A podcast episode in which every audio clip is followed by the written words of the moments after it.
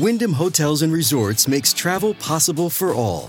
Whether it's the long haulers looking for a great cup of coffee, a roomier rest for the on a whim road trippers, or a place to make summer memories with the whole family.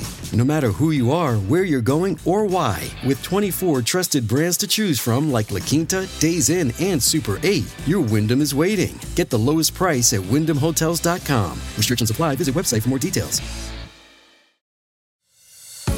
El Internet, la inteligencia artificial y la ciencia avanzan a la velocidad de la luz. Tech Talk te explica el mundo tecnológico de manera sencilla, simple y eficaz con los comentarios de Pablo Quiroga en Americano. Comenzamos.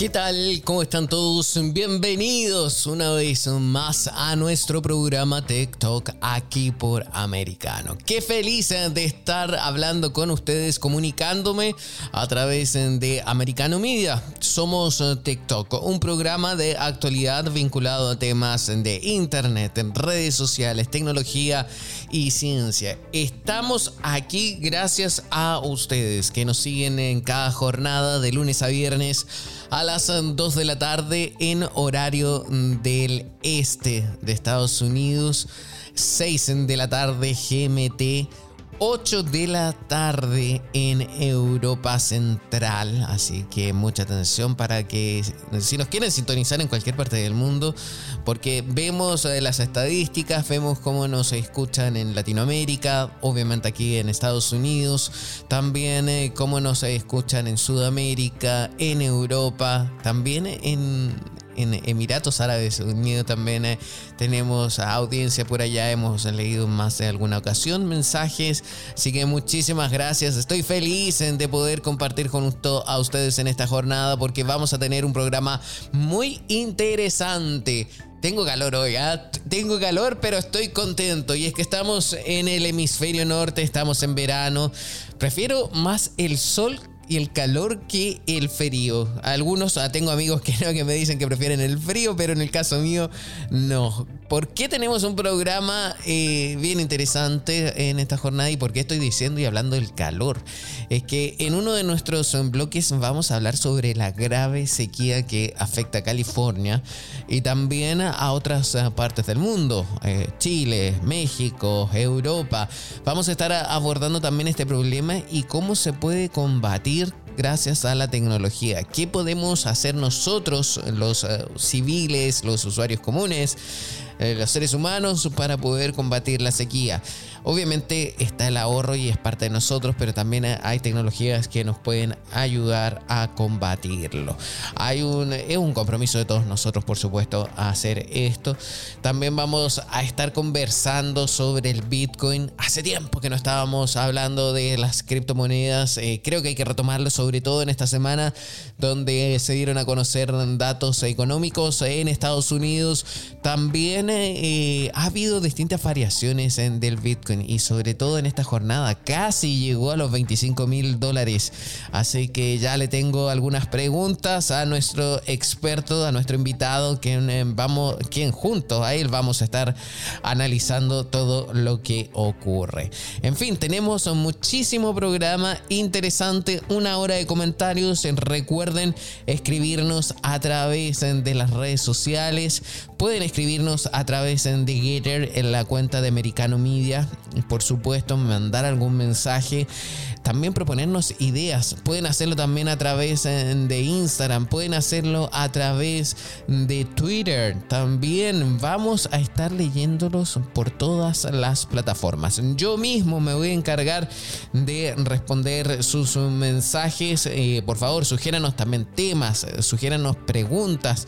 Soy feliz, soy feliz de poder escucharles y por supuesto que esto lo construyamos ustedes y nosotros. Así es, somos americanos, así que comencemos ya el primer, el primer bloque de nuestro programa que son las tendencias mundiales. Tech Trends. Dentro de las tendencias eh, mundiales, como día viernes, eh, uno podría pensar que, wow, el mundo está relajado, por fin se viene el fin de semana, pero no, no, no, no, no, no.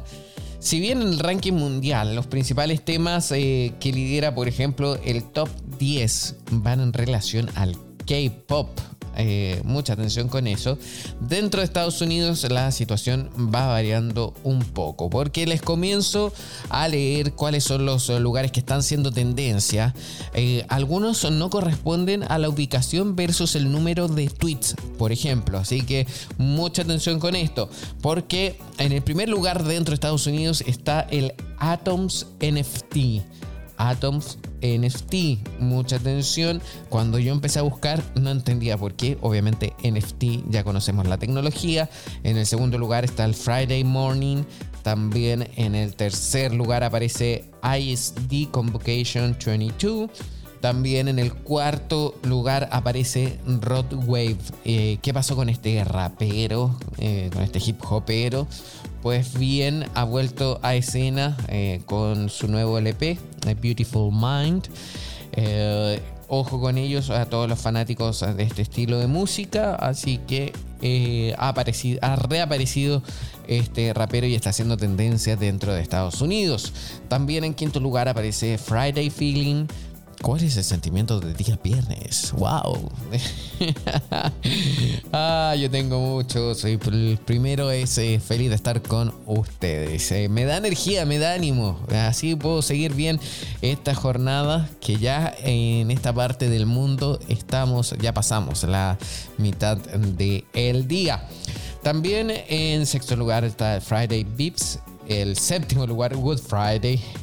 Pero ya ahora comienzan otros. Megan, octavo lugar, 65 eh, mil menciones. Megan, ¿qué pasa con Megan? Megan, Megan. Empezamos a buscar rápidamente.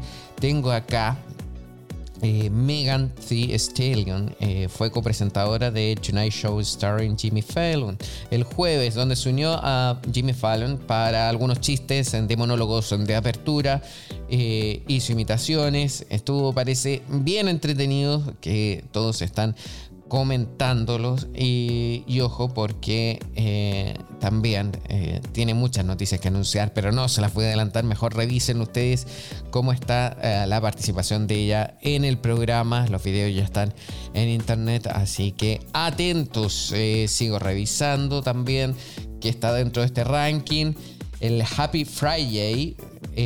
o en el aquí hay un hashtag que me preocupa por una noticia que ya vimos hace poco, en el lugar 11 con 31.000 tweets aparece Anne Hedge. Anne Hedge, eh, vamos a ver qué pasó, cómo está, cómo eh, bueno, aquí hay un comunicado de su familia. Dice, Anne Eche no sobrevivirá al accidente de coche, asegura la familia de la actriz en un comunicado. La intérprete de 53 años sufre una grave lesión cerebral, está intubada y se le mantiene con vida para determinar si se puede donar alguno de sus órganos. Es lo que está pasando. Eh, lamentable, eh, qué pena. Eh, la intérprete de 53 años se estrelló el pasado viernes contra una casa en un barrio residencial de Los Ángeles, en Estados Unidos, y el choque provocó un aparatoso incendio. desde entonces ha estado en coma e intubada en el centro de quemados Grossman del hospital de West Hills un estado en el que se mantiene Eche por motivos prácticos. Eh, desgraciadamente, aquí cuenta también el comunicado, en, sufrió una herida anóxica cerebral severa y sigue en coma en situación crítica. No se espera que sobreviva y su elección siempre fue donar sus órganos, así que se le mantiene en un sistema de soporte vital para determinar si alguno de ellos es viable. Ay, triste noticia. Eh, paz y fortaleza a toda la familia. Vamos a seguir avanzando, sí, en este ranking de tendencia, porque ya les contaba también de Game, eh, qué es lo que pasa. Eh, también estoy, sigo revisando. The Game tiene 606 mil tweets, así que mucha atención con The Game. ¿Qué pasa también con Eminem? Juana de Arco también está haciendo tendencia. O Aquí hay otro hashtag que dice nuclear. Ese hashtag que dice nuclear tiene 1.107.000 tweets. ¡Wow! ¿Y en cuánto tiempo? En los últimos. Mm, mm, en la última hora. ¡Wow! Esto nuclear está con más de un millón Y a ver, eh, la noticia que dice esto Dice Trump rechaza el informe que el FBI buscó armas nucleares. Esta es una noticia que está en desarrollo naturalmente y aquí aparece y cuenta que el expresidente Donald Trump rechazó los informes de que algunos de los documentos que el FBI buscó en Mar a Lago el lunes incluían información relacionada con las armas nucleares. Trump dijo en su plataforma de redes sociales Truth Social el viernes, o sea, hoy, que el problema de las armas nucleares es un engaño, al igual que otras investigaciones sobre él. El Washington Post informó que fuentes familiarizadas con la investigación confirmaron que el FBI estaba buscando documentos que contuvieran información sobre armas nucleares, pero no dijeron si alguno de esos documentos se había recuperado.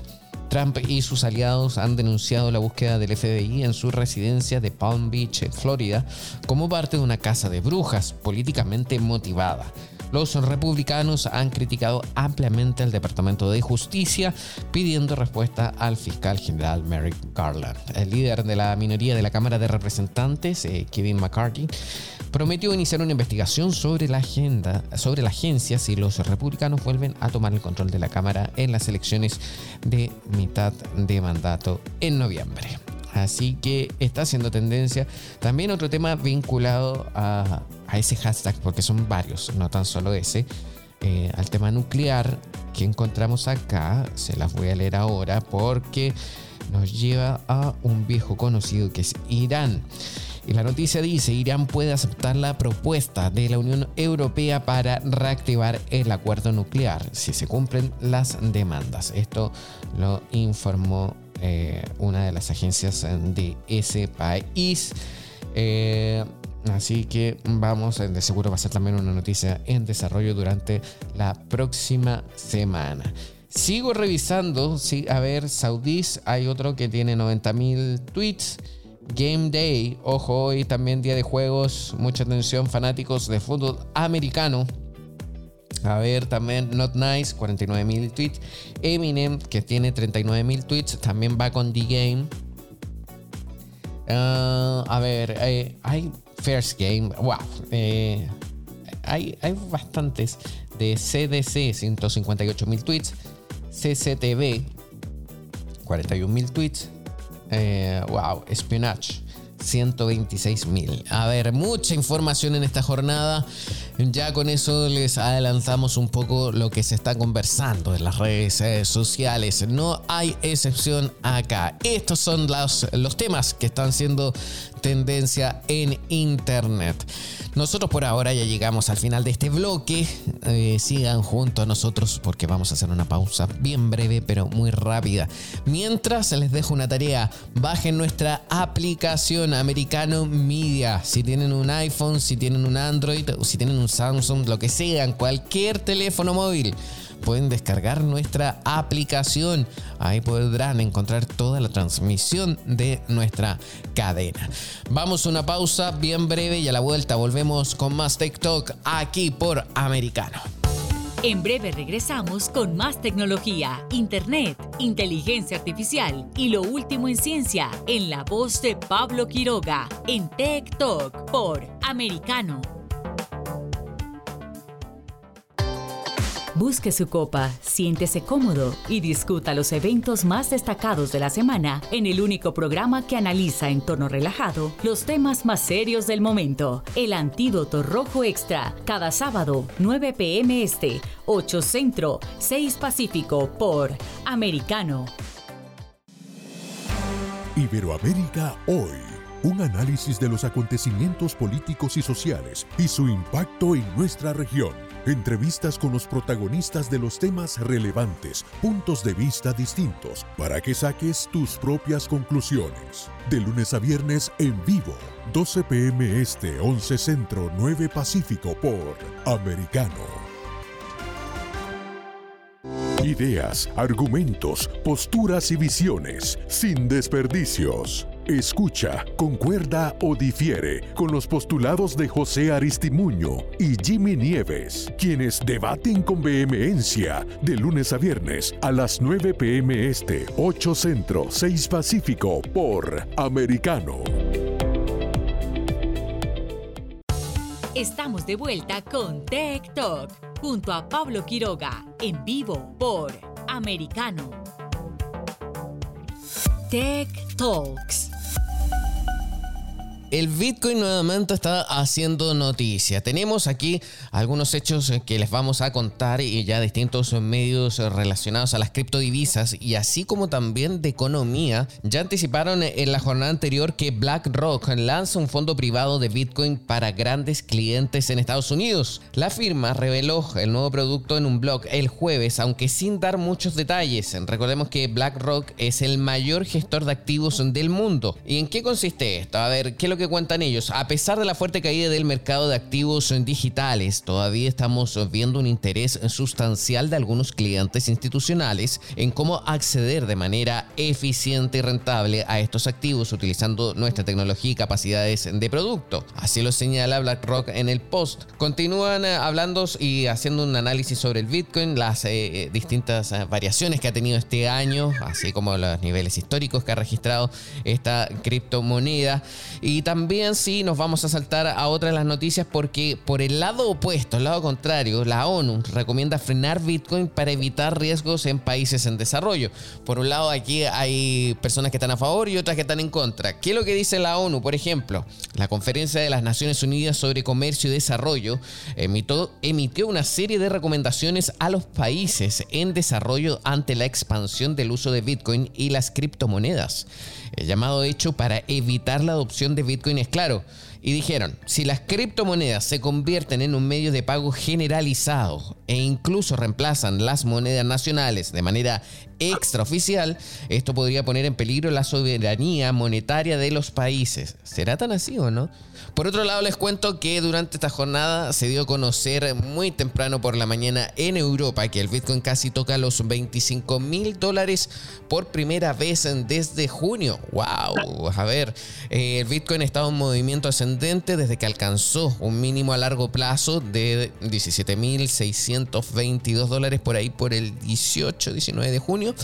El 19 de julio rompió una línea de resistencia descendente a largo plazo que había estado vigente desde finales de marzo. ¿Qué es lo que pasa con el Bitcoin? ¿Alguien sabe? ¿Alguien lo tiene claro? Pues bien, vamos a darle la bienvenida una vez más a Josefa Sagoiti, quien es economista y también CEO y fundador de Trading Pro. ¿Cómo estás, José? Muchas gracias por estar aquí con nosotros. ¿Cómo estamos, Pablo? Pues nada, un placer que me invites de nuevo a, tu programa y esperemos contestar esa pregunta. Oye, ¿qué, va a pasar con Bitcoin si alguien lo, sabe? Bueno, trataremos de un, un, poquito de luz a esto. Sí, es que me llama, muchas gracias también por haber estado, recibiendo también nuestro llamado y nuestra invitación, pero a mí me llama la atención esto que está pasando con el Bitcoin porque por cualquier cosa que pasa repercute en el Bitcoin. Y de hecho también ya vimos que en Estados Unidos se dieron los datos eh, sobre la inflación, eh, todavía obviamente se sigue en recesión, pero todo esto repercute en el Bitcoin. Entonces, ¿qué va a pasar con el Bitcoin? Sí, pues efectivamente ahora se está moviendo mucho, sigue muy correlacionado con, con la bolsa, es decir, si tú ves el componente del Nasdaq, por ejemplo, eh, prácticamente Bitcoin va, si sube, sube, si baja, baja y, y tenemos que centrarnos mucho en, oye, ¿qué va a hacer la bolsa? En generar los activos de riesgo. Eh, no olvidemos que las criptomonedas están consideradas a día de hoy y así están funcionando ¿no? como activos de riesgo. Entonces van muy de la mano de lo que realmente hace la banca central y el ciclo económico. ¿Qué pasa? Lo has comentado muy bien. Tuvimos unos datos de inflación eh, recientemente pues moderadamente buenos. ¿eh? No se puede decir que es un buen dato porque realmente siguen en el 8,5, que es una auténtica barbaridad, pero sí ha mejorado las expectativas. ¿no? Los mercados se mueven por expectativas. ¿Qué, qué, qué nos dice esa, esa inflación? Que la Reserva Federal, la Banca Central de Estados Unidos, puede ser algo más tobis, más, mm, eh, menos agresivo de lo que estaba descontando ya el mercado. Es decir, en vez de subidas de tipos de interés muy fuertes, por ejemplo, de 75 puntos básicos, es posible que en próximas reuniones solo suban 50 puntos básicos.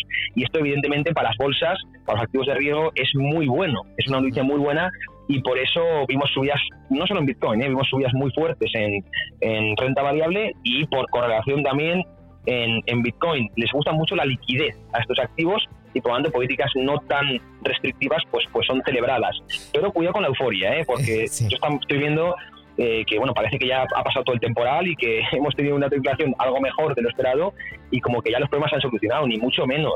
Yo te lo decía, Pablo, eh, la inflación de 8,5 es una barbaridad. De hecho, estábamos tirándonos de los pelos en marzo cuando tuvimos y ahora en agosto, pero volvemos a tener el mismo dato, que es el mismo dato, parece que todo se ha solucionado. Cuidado, eh, cuidado con la euforia, en economía nada es inmediato y eh, necesitamos muchos meses de ver moderación clara desinflación en las lecturas de IPC para que la Reserva Federal pueda tomar de verdad una política, eh, moderar o relajar su política monetaria. De momento, de hecho, la propia, varios miembros de la FED han salido calmando los ánimos, decir, cuidado, que sí, que tenemos un buen dato, pero que queda mucho, mucho. Ah. Por lo tanto, creo que ha habido una sobrereacción en el mercado, sobrereacción, y tendría mucha precaución con esta euforia, este FOMO que están dando ahora mismo en, en, los activos de riesgo, porque podemos ver trampas alcistas y ver caídas en, en próximos meses, porque, repito, nada ha cambiado. Es que eso, a mí me llama la atención. Muchos analistas, eh, creo que también lo conversamos, señalaban incluso que en septiembre podría haber una debacle, podría haber una tragedia. Ahora, en base a estas cifras, ¿ese panorama sigue manteniéndose o ha ido variando? Sí, además, eh, no olvides que estamos en agosto. Agosto es un mes de muy baja liquidez. Los grandes gestores, o muchos grandes gestores, se van de, vacaciones y, se ve perfectamente en el volumen. ¿no? Hay muchas menos transacciones y, por lo tanto, suelen ser, eh, meses, suele ser un mes de lateralidad, es decir, que no hay mucho movimiento, por lo general, ¿eh? no siempre. ¿eh? Por lo tanto, en septiembre, repito, cuando vuelvan los, los, el volumen de verdad y que el mercado de repente ponga en precio que nada ha cambiado, que las cosas siguen mal o que siguen mal, eh, es posible que veamos nuevos sustos, que todo este exceso de euforia que hemos tenido se empiece a, controlar y que parte del, tramo alcista, desde mi punto de vista infundado, no, no, el tramo alcista a corto plazo, pero si, si continúa, sí que está bastante infundado, eh, se tiende a corregir. Yo ya te digo, evidentemente nadie tenemos la bola de cristal, eso es obviamente, no sabemos eh, con certeza lo que va a hacer en el futuro, pero sí que espero ver antes de meterme a comprar eh, a largo plazo, espero ver a un nuevo, en el segundo semestre de este año nuevos mínimos, tanto en bolsa como en, eh, en Bitcoin, que van muy correlacionados y, los, siempre los analizo eh, de la mano. Yo sigo esperando, te lo dije en el último programa, los niveles de para comprar con, con todo, para una trade generacional que llamo yo, los niveles de los 13.000 dólares. Por lo tanto, sigo manteniendo precaución y quizá no es lo que muchos espectadores quieran escuchar, pero es mi punto de vista y lo, comparto con vosotros. Eso, eso es momento, momento, como dicen en periodismo, detengan las prensas, momento, antes de terminar el periódico. Pero a ver, entonces, eh, según tu análisis, ¿el Bitcoin podría volver a bajar de aquí a fin de año? O sea, no es que vaya a seguir subiendo porque hoy la noticia era el Bitcoin casi toca los 25 mil eh, dólares por primera vez desde junio. O sea, esto es solamente un espejismo y puede volver a bajar. Estamos teniendo mucha euforia de corto plazo derivada de esa alta inflación que, como te he dicho, creo que, se está interpretando mal. La propia Reserva Federal lo está diciendo, ¿eh? no es que lo diga yo, sino que hay una euforia un poco infundada a toda esta inflación eh, de las mejores expectativas y creo que está sobrereaccionando. También la bolsa, ¿eh? es decir, y por eso espero que esto se llama, pues se suele conocer como bull trap, ¿no? O trampa alcista, los, los traders lo digamos así, que suelen ser engaños eh, que eso generan cierta euforia, atrapan a nuevos inversores que piensan que ya pasó el temporal y aprovechan para meter la, la última pata bajista del mercado, saltar stops y buscar la contrapartida que necesitan. Yo soy de, espero que en este segundo semestre del año 2022 mira, sigamos con política restrictiva de la banca central, eh, aún sin haber entrado en recesión, en técnica sí, pero sin haber tocado el, fondo de recesión, creo que aún no es momento de, subirnos para largo plazo en, activos de riesgo. Cuidado, cuando ya tengamos la inflación mucho más controlada, por debajo del 6%, que es, eh, o el 5,5%, y estemos ya teniendo unos, datos de recesión mucho más claros, de empleo eh, peores, será, es, la inversión es muy contracíclica, será momento de empezar a comprar.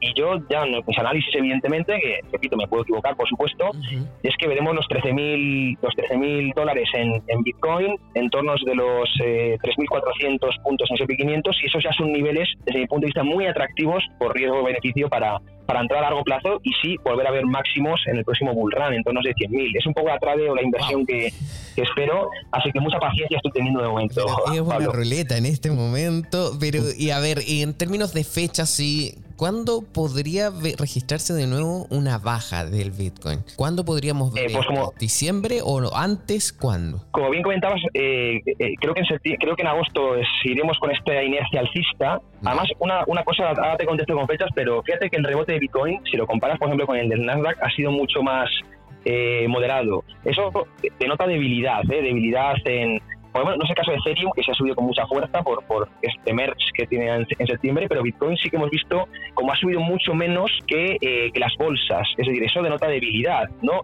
se llama trampa de valor, cuando un activo cae mucho cuando cae la bolsa, como es Bitcoin, y cuando sube la bolsa, sin embargo, sube poco, ¿no? Entonces, desde mi punto de vista, no está demostrando mucha fortaleza, a pesar de que, insisto, puede haber cierto FOMO, el FOMO es el miedo a quedarse fuera un movimiento, que atrapa a muchos inversores que quizá no hayan hecho un análisis em, pausado detrás, y, no estamos viendo fuerza, para nada. Eh, que podamos tener inercia alcista y irnos a los 27.000 en, próximas, eh, en próximos días, próximas semanas, desde luego, no digo que no, incluso a los 30.000, pero repito que no, no hemos hecho figura de suelo, o así lo veo yo, figura de suelo realmente para eh, apostar ya a que desde aquí vamos a ver nuevos máximos. Y espero que en septiembre vamos a tener ciclo, ciclo bajista. Eh, durante septiembre, octubre, noviembre tengamos esas nuevas caídas y empecemos a acumular ya para final de, año, principios de 2023, sí buscar ya desde esos niveles eh, trades ya para, para irnos de nuevo a máximos históricos. Un poco la, la idea sí que desde mi punto de vista algo de paciencia queda tener, si tenemos el ciclo económico, aún no eh, hemos puesto en precio todo lo, el catalizador negativo que tenemos por delante y que tarde o temprano se pondrá en precio. Ok, ahí ya me queda más, más claro entonces armarse de paciencia, no asustarse si se ve que va bajando en las próximas semanas esto, tampoco emocionarse y mucho cuidado también con eh, apostar e invertir todo. O sea, el consejo me imagino igual que siempre es, no invertir lo que no se esté dispuesto a perder también en el campo, ¿no? Sí, debe ser una de las cosas clave que hay que manejar. Ahora nosotros hablamos respecto a lo que era el, Bitcoin, también mencionaste brevemente el Ethereum, pero ¿hasta cuándo vamos a tener que seguir dependiendo del mercado que conocemos todos para saber y ver bien las fluctuaciones de las criptomonedas? ¿Va a ser siempre ya ahora una constante o va a haber en algún minuto en que se, se separe todo esto? Mm, pues buena pregunta, muy buena pregunta. Cuando eh, Bitcoin se va, a Bitcoin realmente nació no como un activo especulativo, y esto Satoshi Nakamoto lo, dejó muy claro, esto es un, un, refugio frente a la divisa fiat, frente a la represión financiera. Entonces hablabas antes del, del, de cómo la, la, ONU no estaba criticando eh, Bitcoin, en general todos los, los organismos públicos atacan a, Bitcoin porque, claro, es un contrapeso, es una competencia al monopolio eh, monetario que, que tienen montado los estados y los, bancos centrales. Satoshi Nakamoto creó eh, Bitcoin como, como esa, una solución o un, un, contrapeso a ese monopolio que cada vez nos deja más, más inflación, más devaluación, más intereses negativos y que es muy dañino para la sociedad, ¿no? Oye, tener un, un, escape, una vía escape, un activo real para, oye, proteger nuestros, nuestros ahorros o poder tener nuestros ahorros eh, fuera de esa, esa moneda fiat tan, eh, tan devaluada y que va a seguir devaluándose eh, con el tiempo. Si entendemos un poco el sistema fiat, cómo funciona, sabremos que, la inflación monetaria es constante, ¿no? Es, constante y va a seguir, ¿no? Entonces, bueno, tratar de sacar una moneda, entre comillas, un activo real para que podamos protegernos. No un activo especulativo, es decir, eh, esa no, no era la idea. ¿Qué pasa? Que hemos tenido tanta liquidez en el mercado que muchos, muchos, creo que muchos inversores han interpretado mal Bitcoin, han dicho, oye, con esto me va a forrar, voy a ganar mucho dinero y no han utilizado, no están utilizando Bitcoin para lo que es, que es para como reserva de valor inconfiscable a largo plazo. Y mm. ahí está una cosa muy clara, lo inconfiscable. Hay mucho, el, FMI, la, la OCDE y muchos organismos públicos tienen mucho miedo a Bitcoin porque no se puede confiscar. A diferencia de, del dinero fiat, dólares, euros, eh, o incluso el oro, se pueden confiscar y Bitcoin no. Cuando puedes tener riqueza inconfiscable y eso evidentemente le da muchísimo miedo a los organismos públicos y por, y por, eso lo critican tanto, no esperaba menos, pero desde mi punto de vista es, es bueno, perdón, pero es lamentable, es eh, muy reprochable la actitud que tienen los organismos públicos contra algo que no es nada malo, porque Bitcoin no es nada malo. Oye, ¿puede quitar soberanía monetaria a los estados? Pues en cierto modo, pero ¿eso es malo? O sea, la gran pregunta. Es algo voluntario, nadie obliga a tener Bitcoin, ¿no? Es bastante reprochable desde mi punto de vista. Sí, bastante reprochable, pero entonces la respuesta sería, tenemos que acostumbrarnos a este panorama, ¿no? Sí, de momento sí, nos queda acostumbrados a este panorama, queda mucho para que, Bitcoin no se, no, se, no se vea como un activo especulativo, entonces habrá que entender un poco el mercado de momento y, ver las fluctuaciones, evidentemente. Sí, no, perfecto. Me queda más que claro todo este análisis. Muchísimas gracias por haber estado junto a nosotros en esta oportunidad y como siempre también aquí a través de Americano. Muchísimas gracias, José Basagoiti. Un abrazo, Pablo. Que, otra. Que estés bien, eh, que tengas buen fin de semana. Nosotros seguimos avanzando. Vamos a una pausa y volvemos brevemente. Esto es TikTok, aquí por Americano. En breve regresamos con más tecnología, internet, inteligencia artificial y lo último en ciencia en la voz de Pablo Quiroga en Talk por Americano. Una mirada global de la influencia de Medio Oriente en el mundo occidental junto a Hannah Beris, cada sábado en Israel hoy, 2 p.m. Este, 1 Centro, 12 Pacífico, por Americano. Los avances científicos y tecnológicos relevantes, Internet, redes sociales y el mundo de los videojuegos en Tech Talk con Pablo Quiroga. Conéctate de lunes a viernes, 2 p.m. Este, 1 Centro, 11 Pacífico, en vivo por Americano.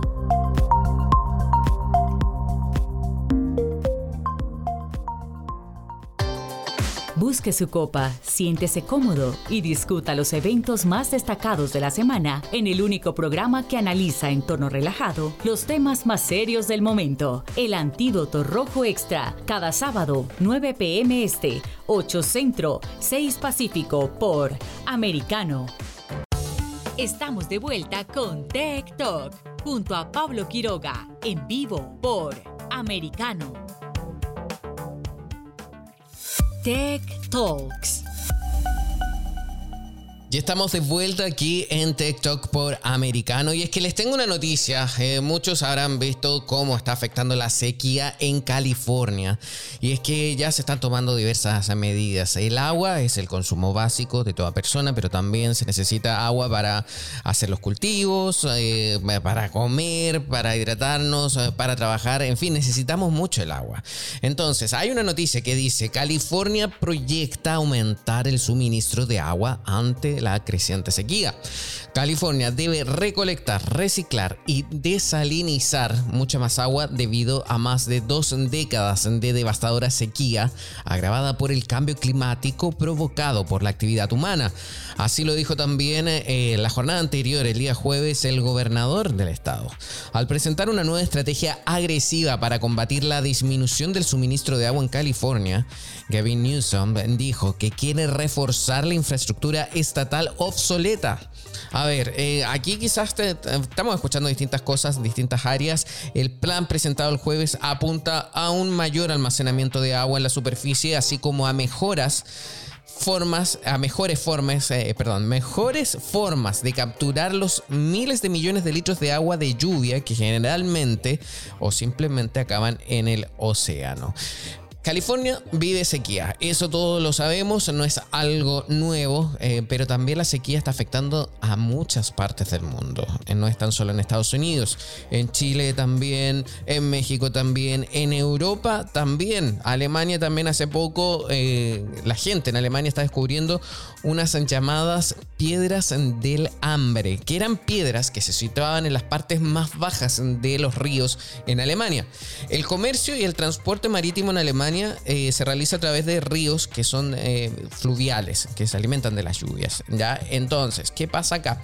Que es tanta la sequía que está viviendo Alemania que hay en ciertas partes del río Rin, que es uno de los principales ríos de Alemania, que se ven estas piedras que tienen inscripciones talladas en las piedras de años, de siglos atrás, donde por ejemplo dicen, si ves este mensaje, llora. Qué terrible eso. Y es porque justamente la sequía trae otros problemas como nosotros lo hemos ahora eh, afirmado, que es como problemas con el suministro de agua, problemas con la alimentación, en fin, un mundo hay en torno a esto.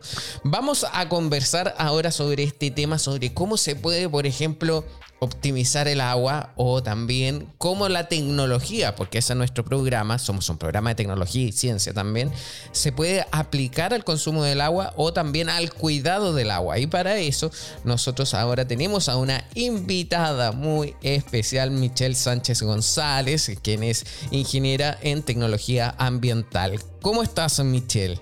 Hola, hola, pues muy honrada de haber sido invitada a este programa. Muchas gracias. Gracias a ti, gracias a ti por estar junto a nosotros. Eh, estamos conversando sobre sequía. Este es un tema que importa no tan solo en Estados Unidos, sino que en muchas partes del mundo.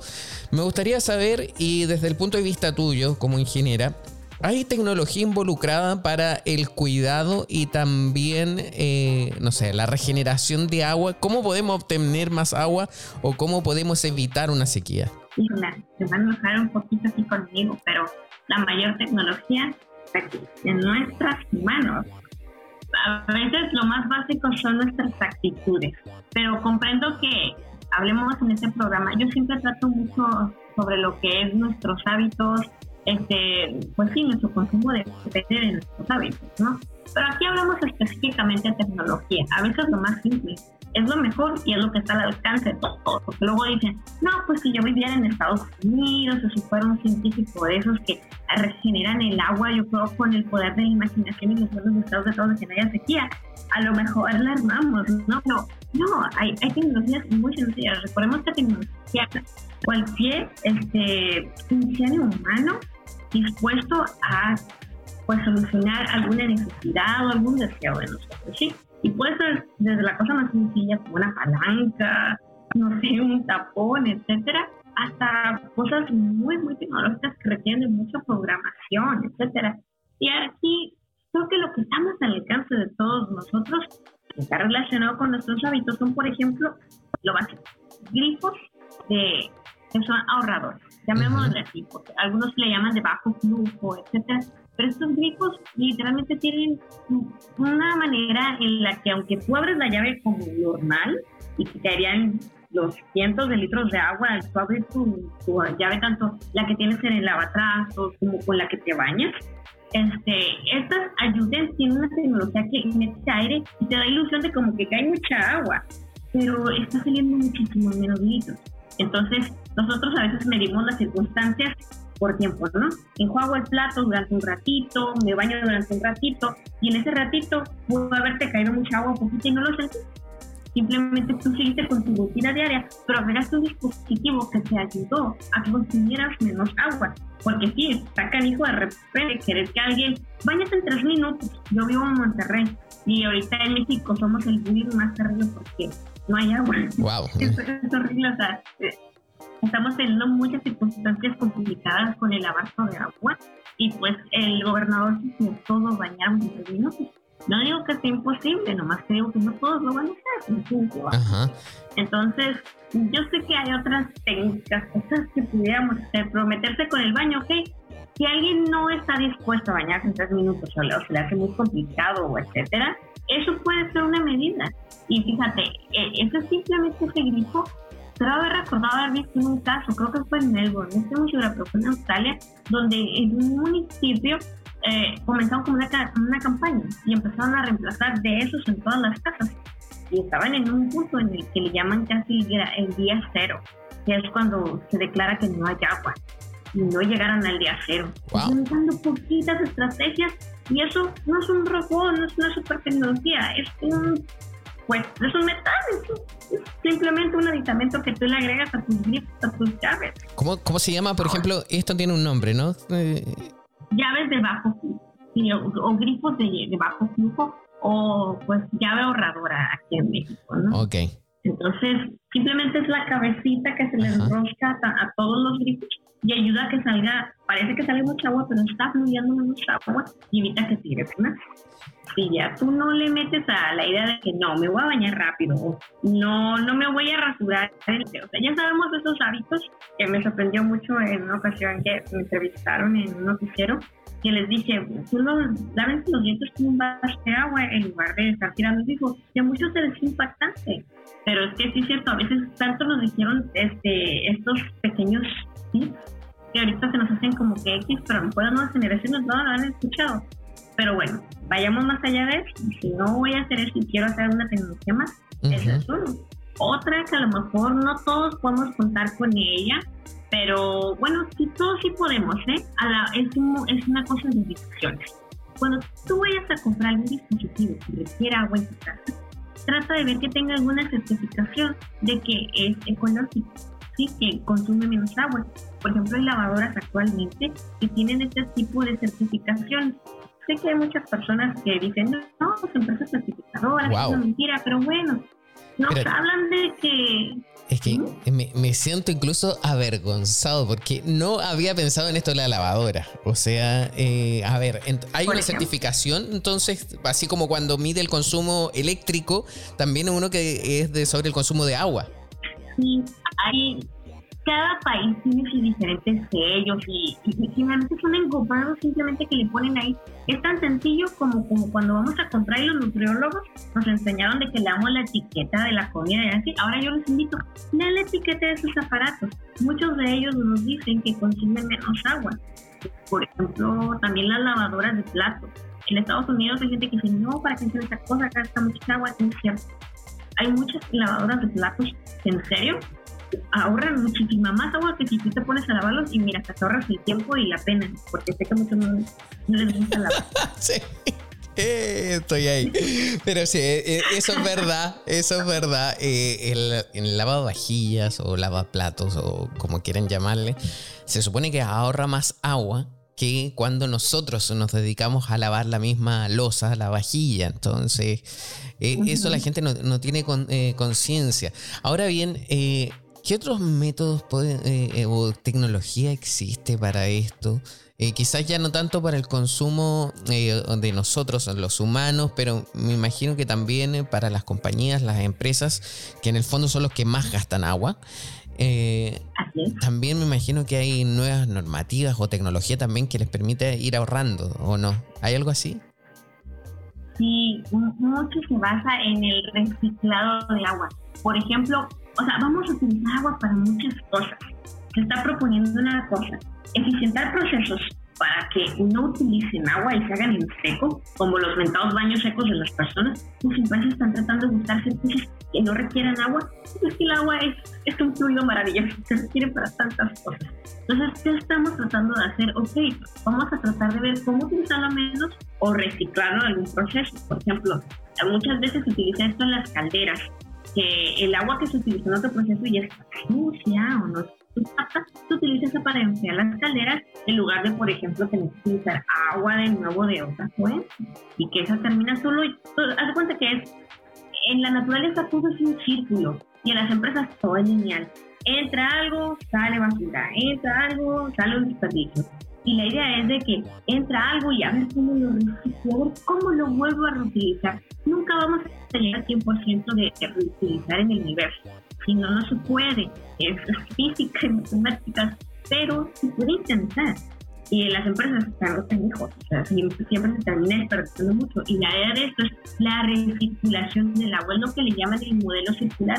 Aunque muchos creen que es utópico, pues hay algo de verdad en ello. Una idea fundamental y creo que es por eso a veces no me, me dicen, tú eres ambientalista, no te veo toda económica ahí gritando en las redes que hacen mal. Es que me relajé. Me di cuenta que si tú tanto estresas a las personas con la idea de que todo tiene que ser perfecto así, mm, nadie va a querer.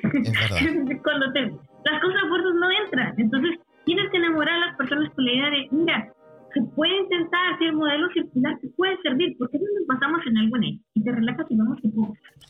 Y creo que a lo mejor si todos habláramos en estos términos, las empresas se sentirían menos con el, la ley en el cuello y no quiero.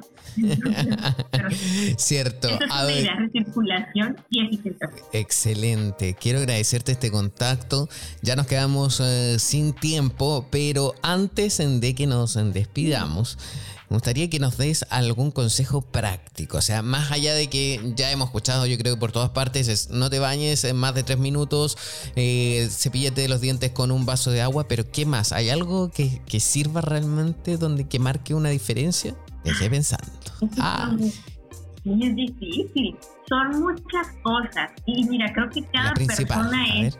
Eh, yo les propondría hacer su test de huella hídrica yo como consultor invito a las personas a que finalicen y vean, porque es que es como en las dietas, te digo, es que no comas soda, hay gente que dice, yo no como soda, ah, pero te atacas de hamburguesas o tacos, no sé, o, no duermes o no haces ejercicio, entonces, ah, tienes diferencia, yo te recomendaría, haz tu test de huella hídrica, existen muchos en la red, que es lo malo, por eso ahí sería bueno un profesional, te digo que eh, si, si a alguien le interesa, este, sígame y a lo mejor podemos hablar y cómo se puede hacer este, un coach ecoambiental pero haz usted, tú no podrías buscar si gusta mm. y ven en qué estás fallando. Y ahí te va a decir, a, lo mejor el que tú tú sí haces las cosas bien, o a lo mejor solo te falta no cantar ópera en el baño, a lo mejor estás consumiendo productos que gastan mucha agua y tú ni cuenta que ahí era donde estaba tu hídrica muy grande. Ese es otro tema, ya, ya, mira, ese sería otro tema muy bueno. Pero en fin, creo que eh, con ese test cada quien darse Un test de huella hídrica, así se llama. Así es. Ya, así como la huella ecológica solo del agua. Lo voy a buscar de inmediato después de esta entrevista. Muchísimas gracias por haber estado junto a nosotros y por favor te vamos a dejar invitada para otra oportunidad. Muchísimas gracias. Muchas gracias. Nosotros nos vamos a una pausa bien rápido. Ojo, no gasten agua en esta pausa. nos vemos a la vuelta. Esto es TikTok aquí por Americano. En breve regresamos con más tecnología, internet, inteligencia artificial y lo último en ciencia en la voz de Pablo Quiroga en Tech Talk por Americano. Donde vive la verdad. Somos americano. Los hechos relevantes que ocurren en Estados Unidos, analizados con la característica frontalidad de Dania Alexandrino y sus invitados. Perspectiva USA. Conéctate de lunes a viernes, 8 pm este, 7 centro, 5 pacífico. En vivo por Americano. Perspectiva USA está disponible para ti cuando quieras. Accede a toda nuestra programación a través de nuestra aplicación móvil americano. Descárgala desde Apple Store o Google Play y mantente informado con nosotros.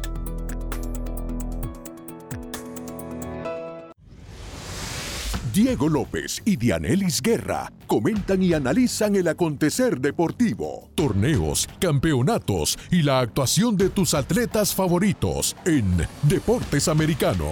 Sábado, 10 pm este, 9 centro, 7 pacífico por Americano. Busque su copa, siéntese cómodo y discuta los eventos más destacados de la semana en el único programa que analiza en tono relajado los temas más serios del momento. El Antídoto Rojo Extra, cada sábado, 9 pm este, 8 centro, 6 pacífico por Americano. Estamos de vuelta con Tech Talk junto a Pablo Quiroga en vivo por Americano. Breves Tecnológicos. Y en breves tecnológicos eh, vamos a hablar sobre plataformas eh, de streaming. Es que hace muy poco nos enteramos que Disney Plus eh, superó a Netflix como la plataforma más popular, es decir, con más suscriptores y solo necesitó tres años. Así que esta noticia es bien interesante y llamativa. Les cuento que el gigante estadounidense de ocio y entretenimiento de Walt Disney Company obtuvo un beneficio neto atribuido de 1.409 millones de dólares en el tercer trimestre de su ejercicio fiscal. Esto es el periodo de abril y junio, lo que representa un avance del 53,5% respecto del resultado contabilizado en el mismo periodo del año anterior. A ver, para que todos lo entendamos, eh, para que entendamos estas cifras. Hay más de 221 millones de abonados en sus plataformas, superando así los 220,6 millones de Netflix. O sea, aquí hay una diferencia, quizás para algunos no es tanta.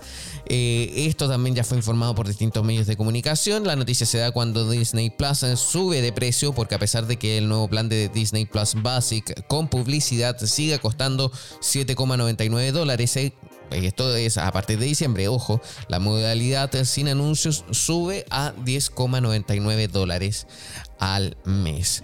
No obstante, hay cierto engaño en esta noticia y nosotros acá en TikTok se la contamos. ¿Por qué? Porque Disney Plus tiene 221 millones de suscriptores a nivel mundial, mientras que Netflix se queda ligeramente por debajo con tan solo 220,6,7 millones. ¿Ok?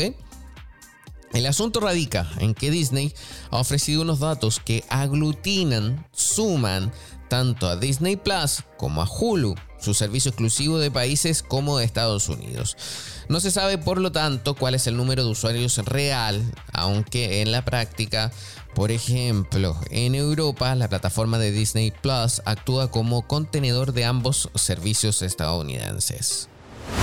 Facebook, que una vez eh, fue la plataforma de redes sociales de referencia para muchos, se ha desplomado en popularidad entre los jóvenes, entre los usuarios más jóvenes, según una nueva encuesta del Centro de Investigación de Pew.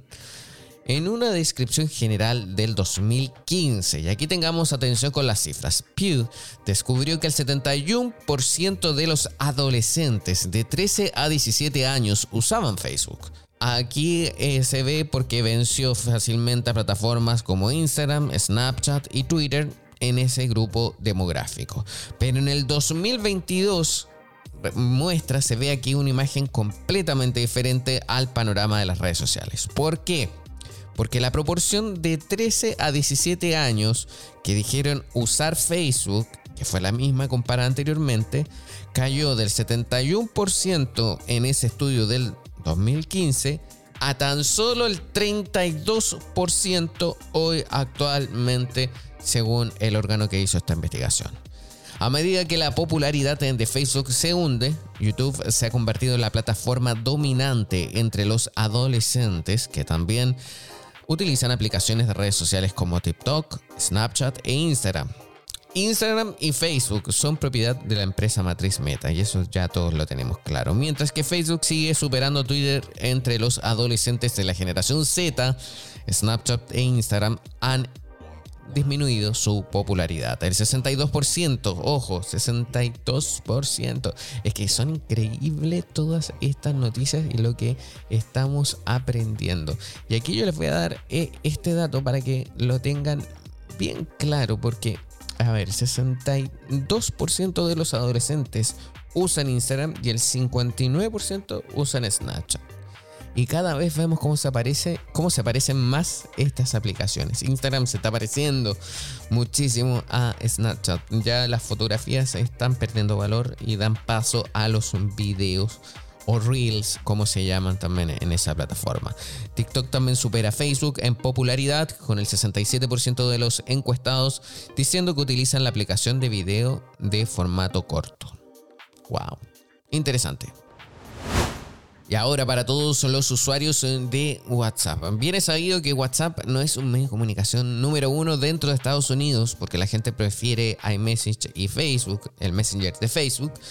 Pero sí, en muchas otras partes del mundo, WhatsApp sigue teniendo un liderazgo eh, incalculable.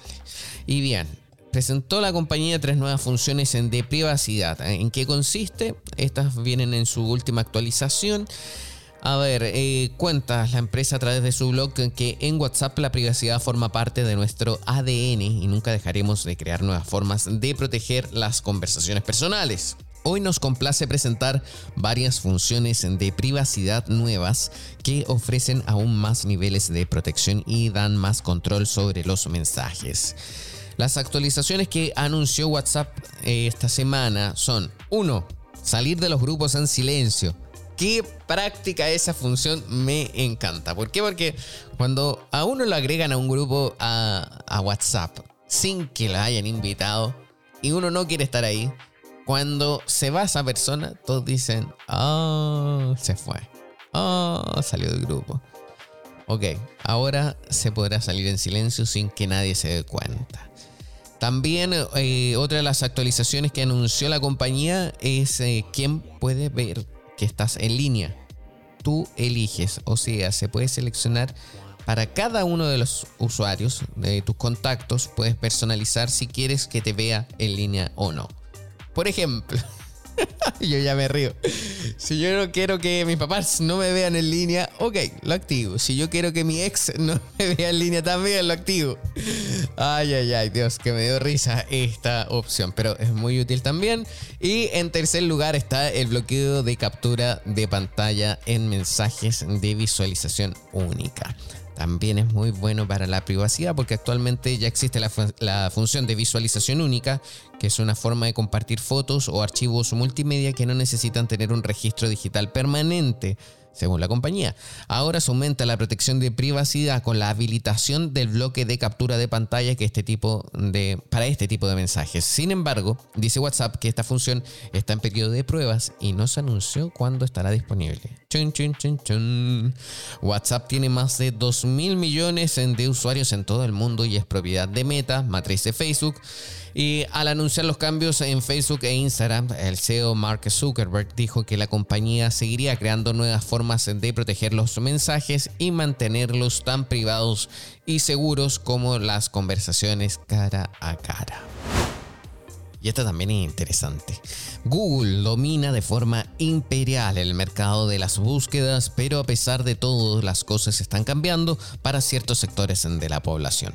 Un nuevo estudio demuestra que el buscador de los ingenieros de Mountain View tiene ahora dos serios competidores.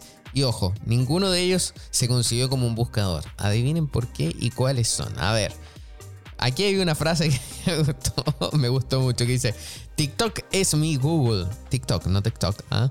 Una creadora de contenido llamada Chelsea Graver indicaba en Twitter como la red social TikTok se había convertido en su buscador y señaló que es la forma en la que busca recomendaciones de productos, cómo hacer cosas o a dónde ir.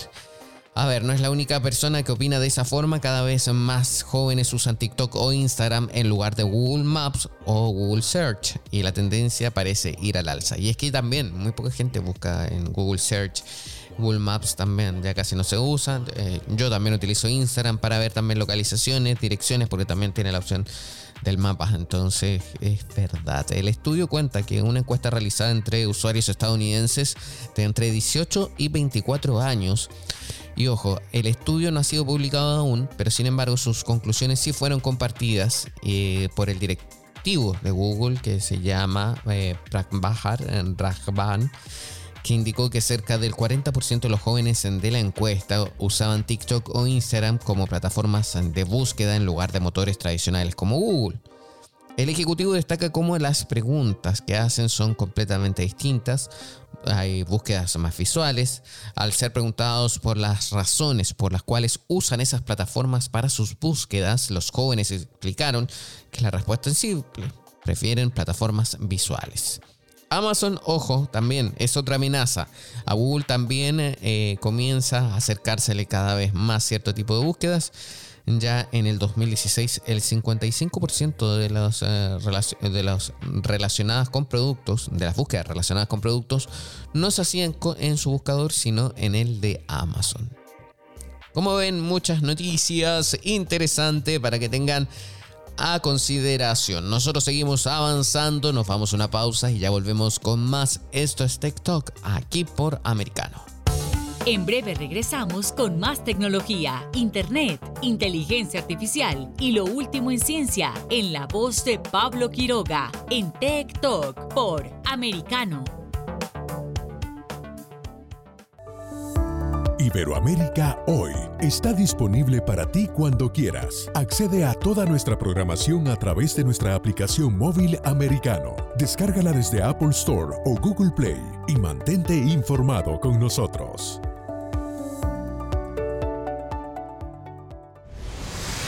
Diego López y Dianelis Guerra comentan y analizan el acontecer deportivo, torneos, campeonatos y la actuación de tus atletas favoritos en Deportes Americano.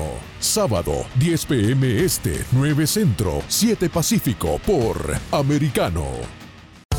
Estamos de vuelta con Tech Talk junto a Pablo Quiroga en vivo por Americano. Un día como hoy. Y en un día como hoy, 12 de agosto, se recuerda y se celebra el Día Internacional de la Juventud.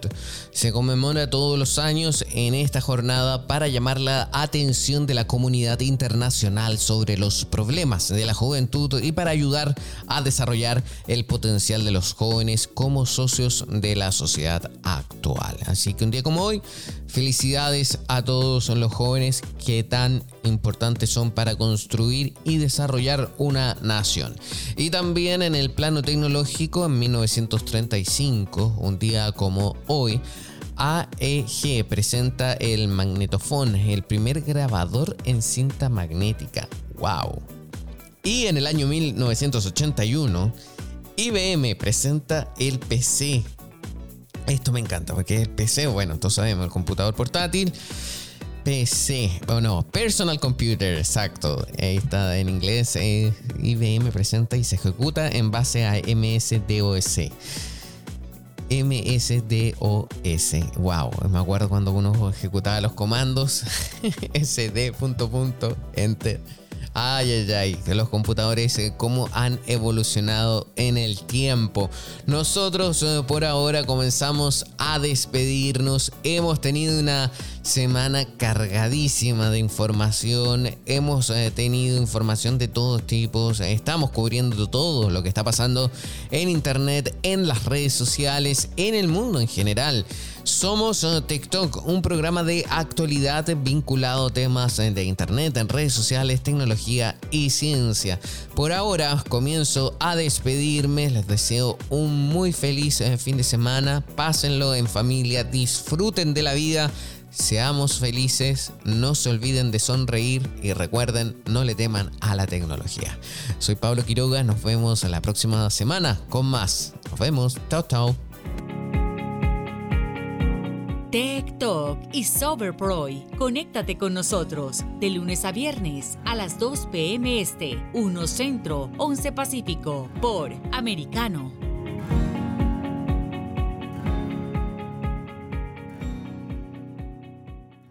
This podcast is a part of the C Suite Radio Network. For more top business podcasts, visit c-suiteradio.com.